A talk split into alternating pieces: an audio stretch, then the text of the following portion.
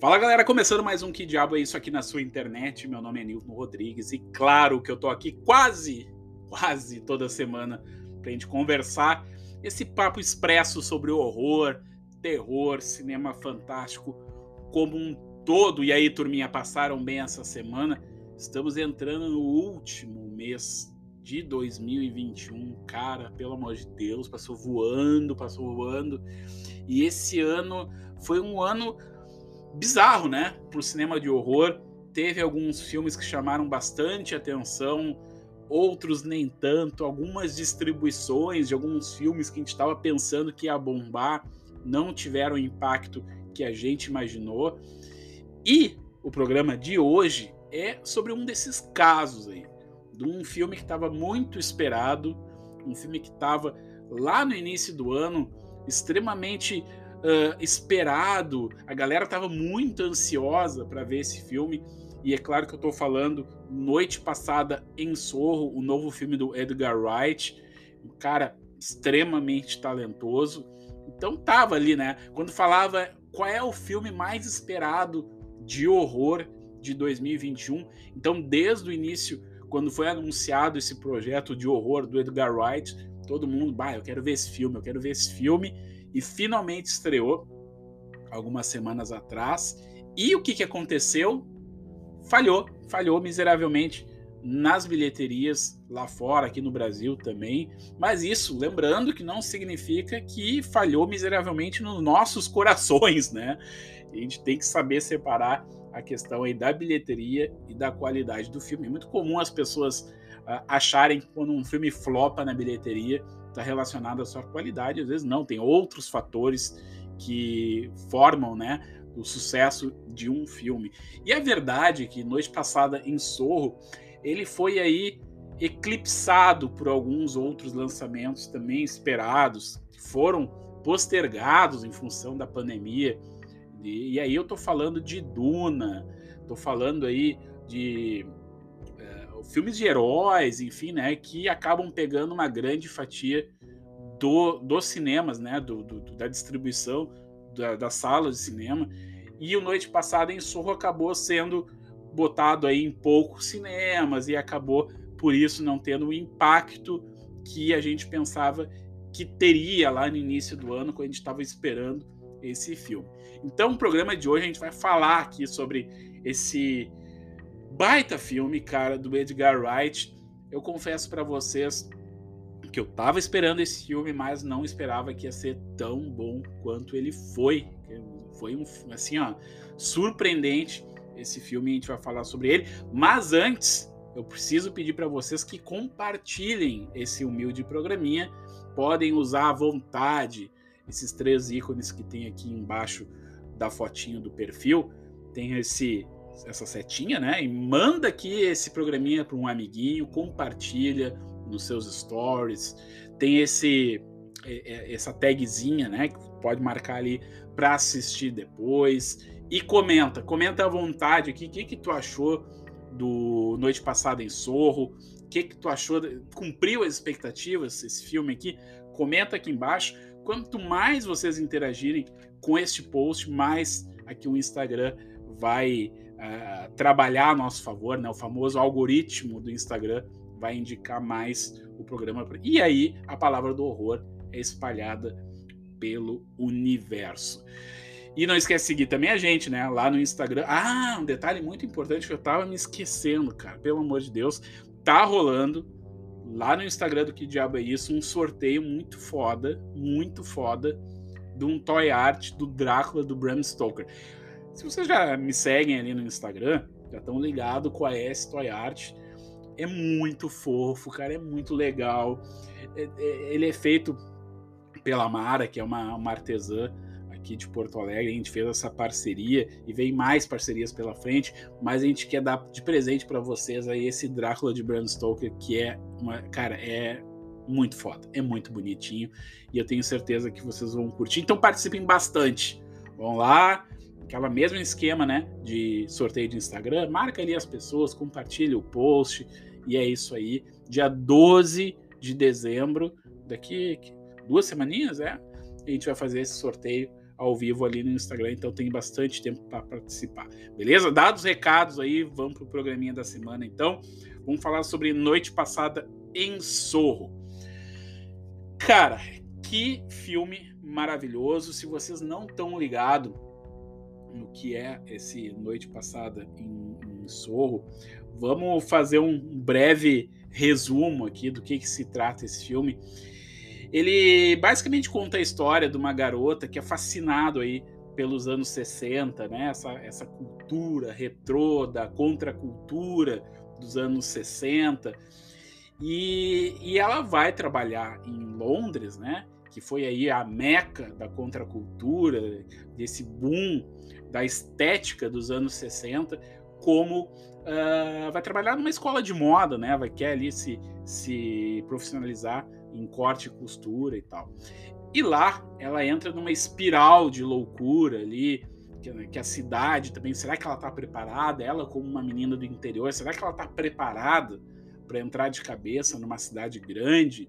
Então ela acaba entrando ali num, num ciclo de, de, loucura ali em relação a, a, tudo isso que move uma cidade, né? A vida da cidade grande versus a vida interiorana. E claro que isso temperado com muito horror, né? Um horror sobrenatural aí que ela tem aí uma certa mediunidade. Então é muito interessante perceber como o Edgar Wright cruza esses universos aí de uma maneira muito elegante. E a gente precisa falar do elenco, né? Vamos falar do elenco primeiro, que é, é assim, cara, é impressionante como o Edgar Wright ele tem um talento para elenco, assim, né? Ele vai lá, ele pensa é, de uma gama de, de, de, atores, de atrizes, uns caras assim que parece que foram feitos perfeitamente pro filme dele, né? Pro projeto, pra história que ele quer contar.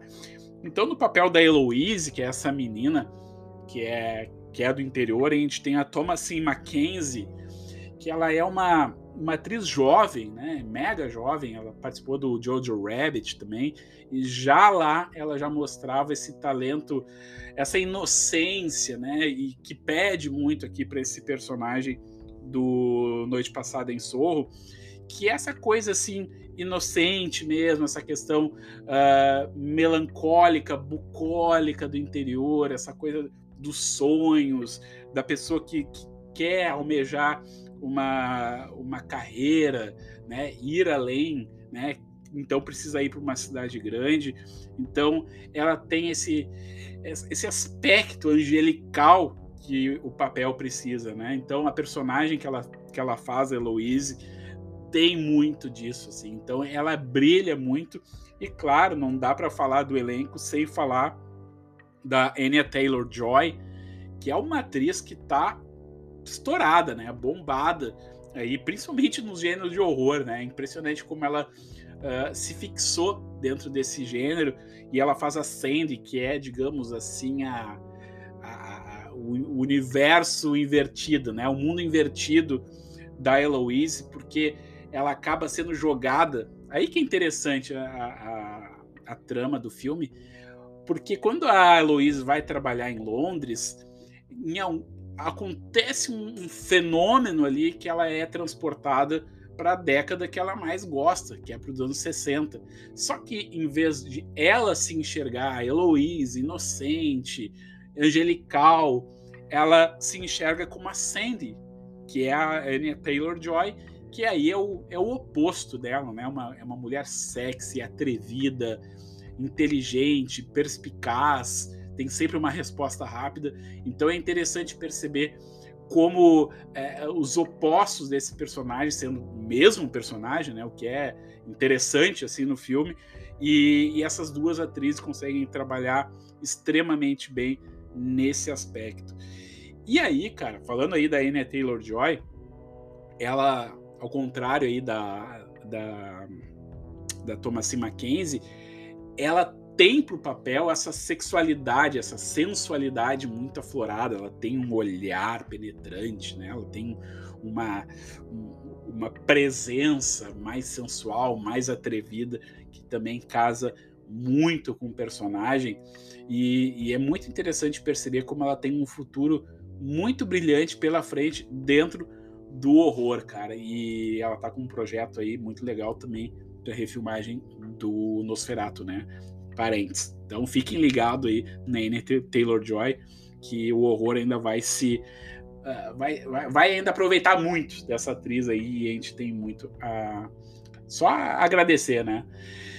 Cara, e daí vamos falar um pouquinho aqui, uma coisa, um, uma coisa muito legal do filme é a mensagem que, ela, que ele quer passar, né? Porque quando termina o filme, eu não sei se aconteceu com vocês, a gente fica pensando assim, o que diabo que aconteceu aqui, né?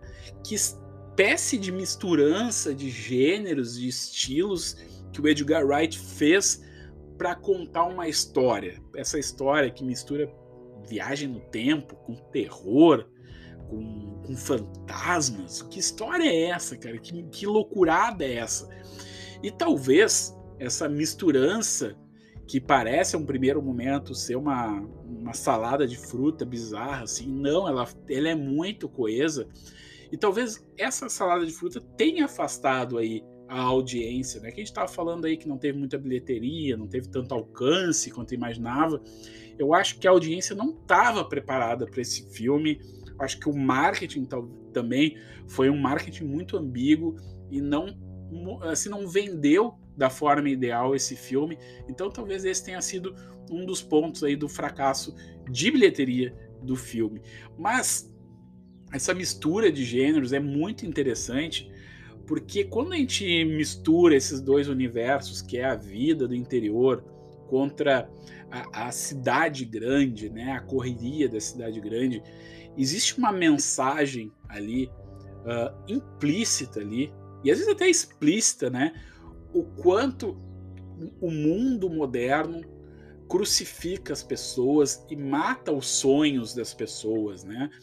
Quando a personagem a como é que agora me perdi o a Sandy, né, que é a que é a Taylor-Joy, ela tinha esse sonho de crescer, de ter uma carreira.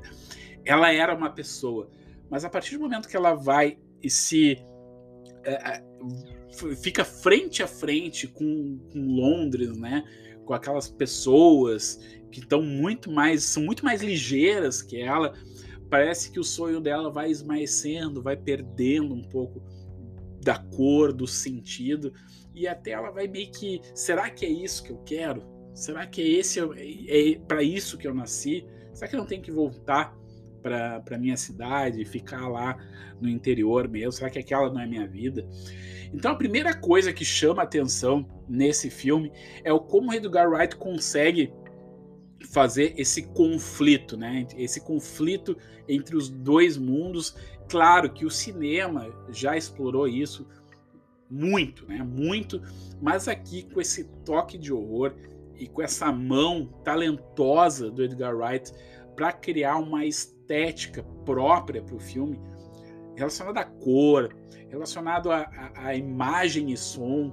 Ele consegue, não é só agora, né? Vários outros projetos do Edgar Wright também tratava o som como um personagem principal, né? Como um elemento importante da narrativa para contar essa história que ele quer contar. Então aqui, quando tu faz essa mescla de, de, de cor, de som, de gêneros, vira quase que um projeto audiovisual extremamente autoral. E fica muito claro algumas referências no filme, principalmente ao Giallo, né? Ao Gialli, é, essa escola de cinema ah, italiano. E me chamou muito a atenção as cores, o neon que tem quando a, a, a Heloise vai morar nesse apartamento em Londres que ela aluga, muito barato, fica sempre piscando aquele neon, assim, né? Aquele neon púrpura. Me lembrou muito filmes aí como Suspiria, como aqueles filmes do Mário Bava, que extrapolavam, que tinham a cor como um elemento de comunicação dentro do filme para comunicar algo, né? Para passar algum sentimento. Então, assim como Suspiria que ele, que ele mistura alguns gêneros também, mas extremamente visual, né? O Suspiria é um projeto extremamente visual. Aqui, por algum por alguma uh, algum, por alguns motivos eu consigo ver uma certa similaridade entre Noite Passada em Sorro e o Suspiria. Parece um grande projeto audiovisual, às vezes parece um musical, cara. Às vezes parece um filme extremamente um horror sobrenatural.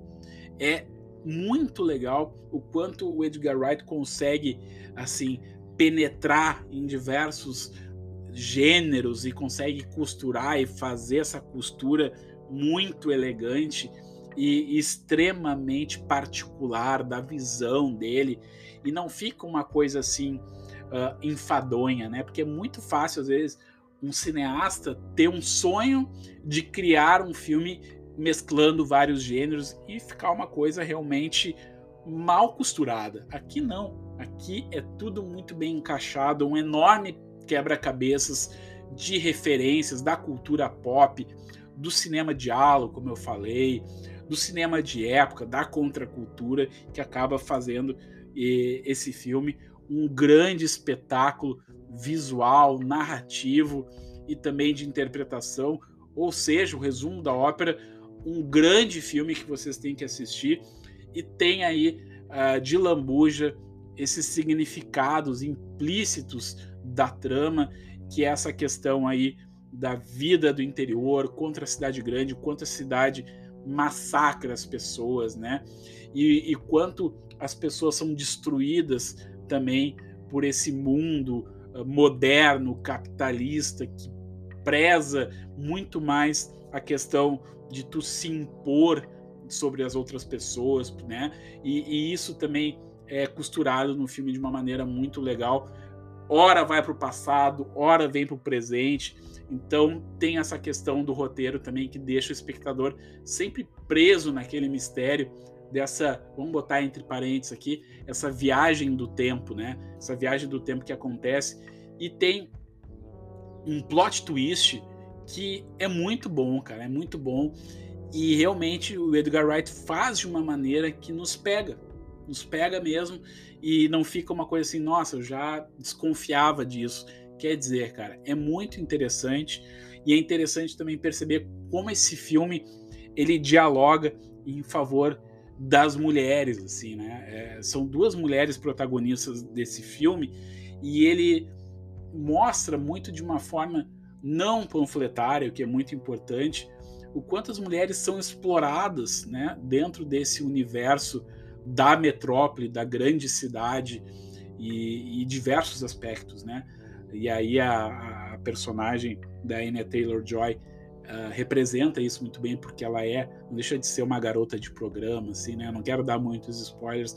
Então, ela acaba sendo subjugada por esse universo masculino, machista dos anos 60 e quebra um pouco dessa magia, desse sonho que a Eloise tinha em relação a essa década mágica dos anos 60, né, que ela tinha muito na cabeça por causa das músicas que ela escutava, da estética das roupas, enfim. Então, quer dizer, cara, é um filme para poucos, realmente não é um filme para grande mídia, assim. Eu acho que sim, uh, erraram no marketing, pegaram muito mal aí a, a divulgação do filme, mas ele também ele tem aí esse caráter que é um filme que vai sobreviver ao tempo, né? Porque tem várias leituras que a gente pode fazer sobre o Noite Passada em Soul, que as pessoas vão descobrindo aos poucos. Então, eu não quero dizer assim que, que, uh, que ruim, né? Que, que foi essa história dele não, não bombar na bilheteria, mas é curioso, até mesmo aqui no Instagram, eu vendo as pessoas descobrindo esse filme e achando interessante, né? E também teorizando sobre esse filme. Então, com certeza, é um desses filmes que tem aí uma grande tapeçaria de talentos, né? Em relação à história, de roteiro, de atuação, que vai perseverar ainda por um, por um bom tempo e as pessoas vão continuar falando desse filme. E, e com certeza, cara, ele vai figurar entre os melhores filmes de 2021. Eu quero fazer ainda um programa especial com a ajuda de vocês dos melhores filmes de 2021. E assim como ele foi muito esperado lá no início do ano, com certeza ele vai estar aqui entre os melhores do ano. Então é isso, galera. Quem não viu Noite Passada em Sorro, pode ir sem pensar, porque é muito bom. É um filme realmente esteticamente muito apurado. Ele é, ele é um filme muito elegante, né? O Edgar Wright, é, vou falar isso de novo, ele é muito talentoso, ele tem muita referência, né? Ele não é um cara aventureiro, né? Tanto, tanto que, curioso falar isso, porque muita gente torceu o nariz na época que ele anunciou um filme de horror. Porque todo mundo pensou, cara, filme de horror. O Edgar Wright fez um filme de horror. Isso que é legal, né? Aí tu vê o quanto o cara é talentoso, velho. O cara sai de um cinema de ação, sai da comédia e vai fazer um filme de horror repleto de referências, repleto de boas ideias e sempre amarradinho com essa com essa costura estética maravilhosa dos anos 60. E quer dizer, cara, baita pedida, vão atrás Noite Passada em Sorro e vamos teorizar junto aqui sobre esse filme. Comenta aqui embaixo que outras interpretações, que outros significados vocês encontraram no filme e vamos trocar essa ideia que é muito legal. Beleza, galerinha? Lembrando então de terminar o programa, participem do sorteio lá do Toy Art do Drácula, sigam a gente no Instagram, aqui no Instagram mesmo, né? Arroba aqui diabo é isso, sem acento, sem nada, só a letra Q. E era isso. Até a semana que vem a gente volta com outro programinha expresso aqui sobre horror. E fiquem bem, ótimos filmes, boas leituras. Tchau, tchau.